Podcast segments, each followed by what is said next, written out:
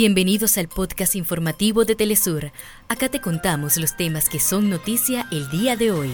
Comenzamos. El Tribunal Supremo de Justicia de Venezuela advirtió sobre una amenaza existente por parte de Guyana y Estados Unidos que pretenden impedir u obstaculizar el referendo consultivo sobre el Esequibo. La Fiscalía General de Colombia citó al expresidente Álvaro Uribe para rendir declaración sobre la masacre de El Aro, ocurrida el 22 de octubre de 1997.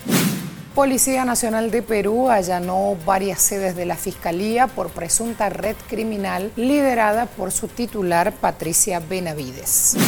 La resistencia islámica de Hamas y el régimen de Israel siguen el intercambio de rehenes, parte del acuerdo que establece un alto el fuego de cuatro días en Gaza.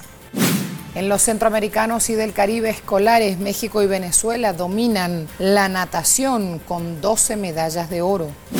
En Suiza se hizo el Filmar 2023 destinado al cine latinoamericano.